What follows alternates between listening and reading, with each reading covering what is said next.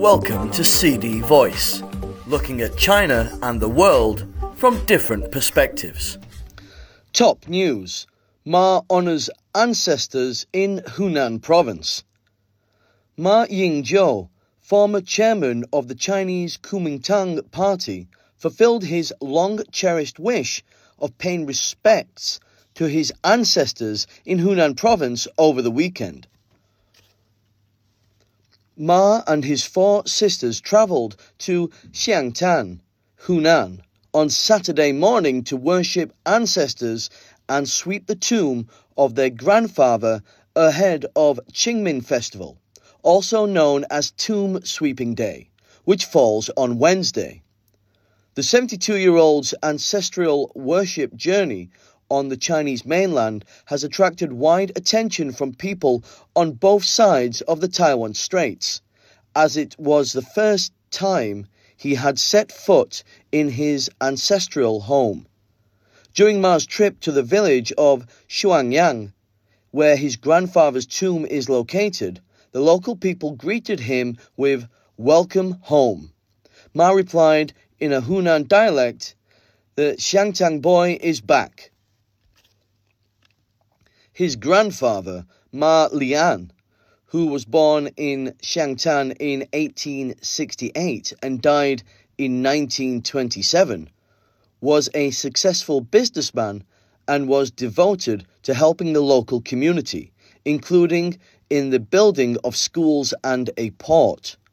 On many occasions, Ma has mentioned his grandfather and the family motto that he left, which advocates studying hard and performing good deeds. The younger Ma included the motto on the title page of his doctoral thesis. Ma said that paying respects to ancestors is a very important part of the Chinese people's ethical education, although he never met his grandfather, since he previously had been unable to visit the mainland. He had always hoped to pay his respects to him. My wish of many years has finally come true, he said.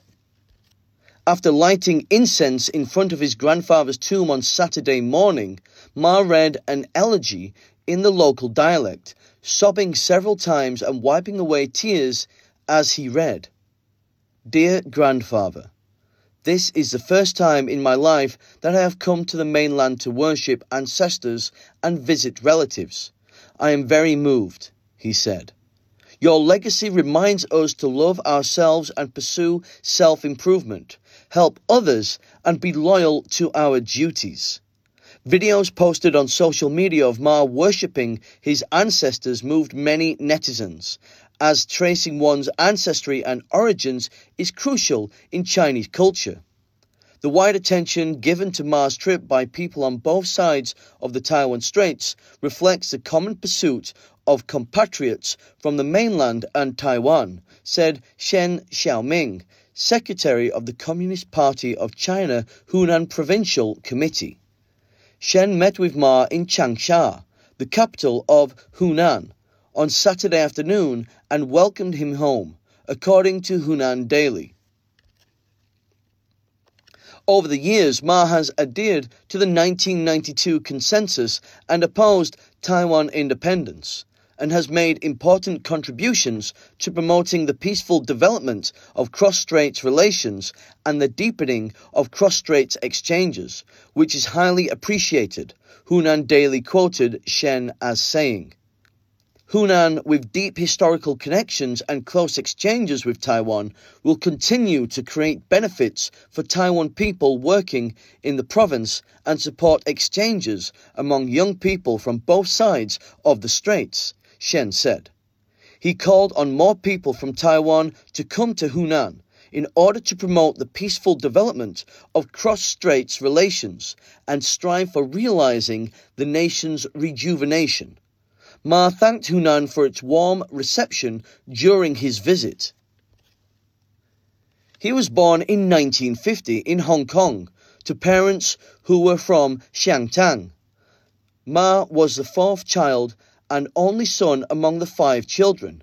His family left Hong Kong for Taiwan in 1952. On Friday, while in Hunan, Ma visited Zhounan Middle School, which his mother attended from 1933 to 1936. He visited Hunan University on Sunday, where he met with students. In a remark before visiting the university, Ma said, I hope young people from both sides can exchange more to understand each other so as to deepen their friendship.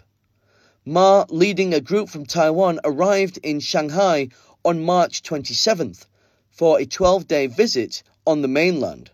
The trip, including visits to Nanjing, Jiangsu Province, Wuhan, Hubei Province, and Chongqing, also has encouraged dialogue between young people on both sides of the straits.